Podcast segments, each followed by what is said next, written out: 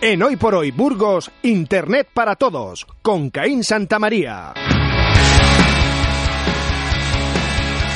Hola Caín, ¿qué tal? Muy buenos días. Muy buenos días. Bueno, el director de proyectos web de Innovanity que como todos los martes nos acompaña para contarnos cosas muy interesantes que tienen que ver con las nuevas tecnologías y con el uso de Internet. Y hoy nos va a contar muchísimas cosas, además muy variadas, pero yo quería preguntarle si eh, tenemos hashtag para estos San Pedros y si se nota que hay movimiento en la red comentando las fiestas de Burgos. Pues bueno, la verdad que tampoco lo he seguido mucho porque he estado el fin de semana fuera, como quien dice, y bueno, sí que he visto que está el San Pedros, el San Pedros 2015 y no sé, y luego el Fiestas, hashtag Fiestas y el hashtag Burgos también. Pero vamos, que estamos aprovechando incluso para colgar fotos con las cosas más típicas de las fiestas de Burgos. O sea, que, si buscan en redes sociales seguro que encuentran. Las fotos que más se ven son las típicas que siempre ves. O sea, ves las fotos de la cabalgata, ves las fotos de los fuegos, ves las fotos de alguna verbena, concierto o lo que sea, que no se distingue al fondo quién está en el, en el escenario. ves mucha gente. Podría ser cualquiera. Sí.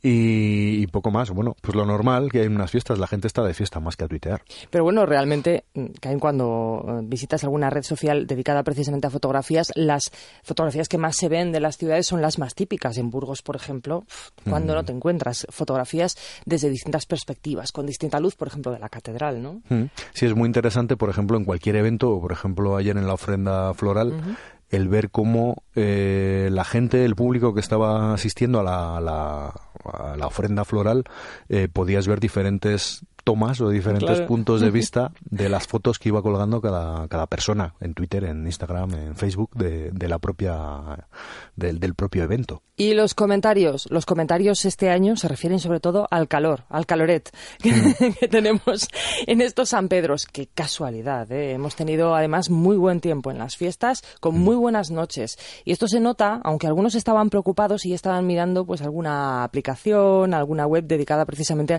a las predicciones meteorológicas Mm. Sí, y es algo que yo creo que estos días y sobre todo ahora que en teoría cogemos vacaciones, eh, es algo que nos preocupa. Por lo menos estamos muy pendientes. no te preocupes. bueno, vale. Eh, pues bueno, en principio ya lo hemos comentado alguna vez aquí. Eh, hay aplicaciones que podemos descargarnos al móvil y obviamente siempre contamos con Google para que nos dé información de lo que necesitamos. Pues bueno, yo principalmente, simplemente porque soy usuario de, de ella, eh, utilizo normalmente una aplicación que es del tiempo.es. El tiempo.es es un portal meteorológico en el que, bueno, ya no solo te dan la previsión del tiempo, sino que te da un montón de información relacionada con la climatología, por así decirlo. Entonces, ¿qué es lo que nos da la aplicación de, del tiempo.es?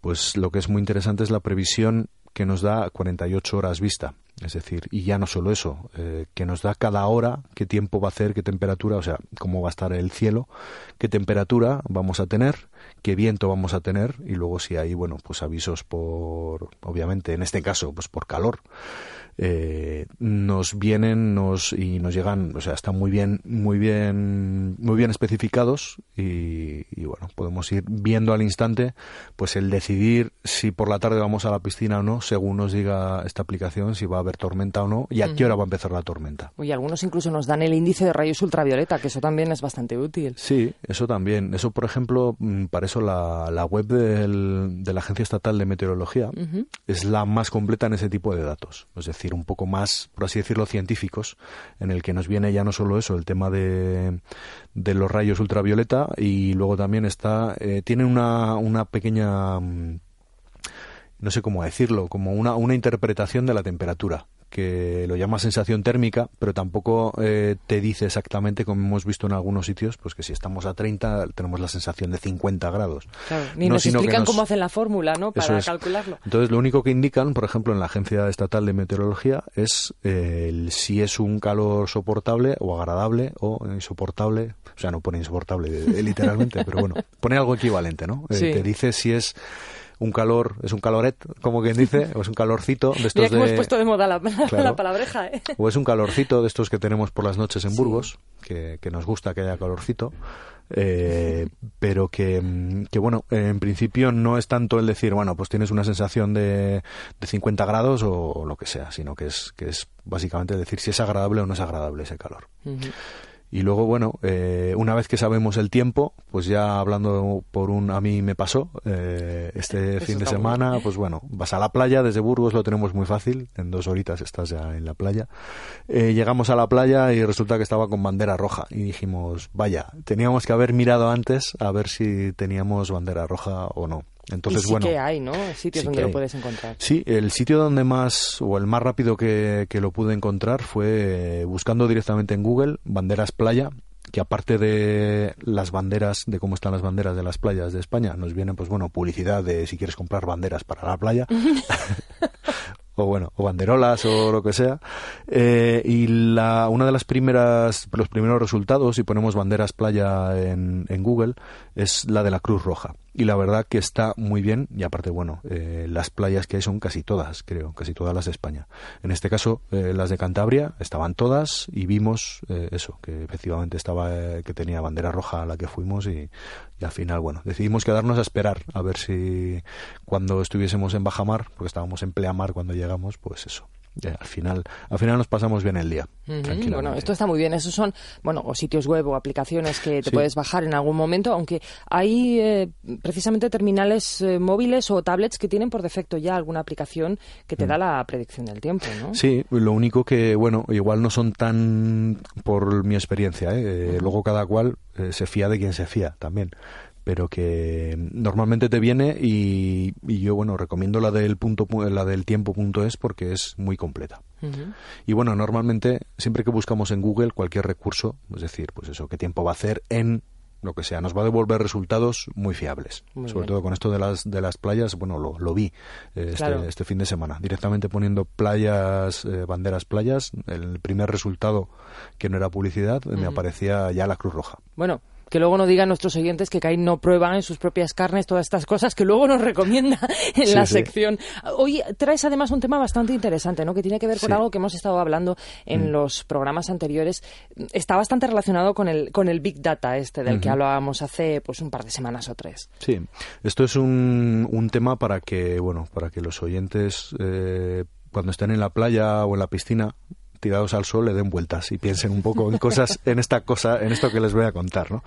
Que es el Project Descartes. Eh, Descartes, pues bueno, como el filósofo francés, y es un proyecto de Google en que, mm, que lo que hace es buscar, bueno, busca la creación de una inteligencia artificial una inteligencia artificial eh, que lo desarrolla un equipo de Google que se llama Google Brain y que eh, dentro de ese equipo eh, pues hay un español en el que, bueno que ha firmado y que ha publicado un paper que se llama o sea un documento científico en el que se explica eh, qué es lo que se está haciendo en este proyecto Descartes y bueno, básicamente es una creación. Obviamente Google tiene casi todo el Big Data o tiene una gran parte del Big Data o de todos estos datos eh, generales sobre personas y sobre el mundo eh, en general.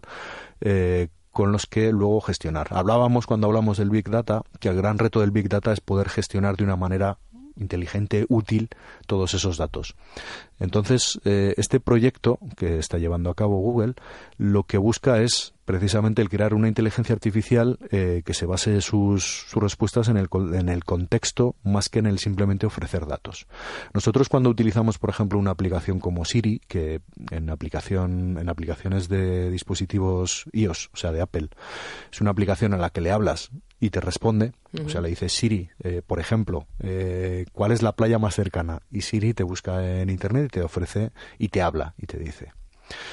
Eh, todas estas aplicaciones eh, de en teoría inteligencia artificial son básicamente una acumulación de posibles de posibles preguntas y luego unas posibles respuestas. Entonces haya habido un- unas personas que han estado pues intentando eh, deducir qué posibles preguntas puede haber y luego recopilando datos de lo que la gente ha utilizado para eh, dar esas respuestas.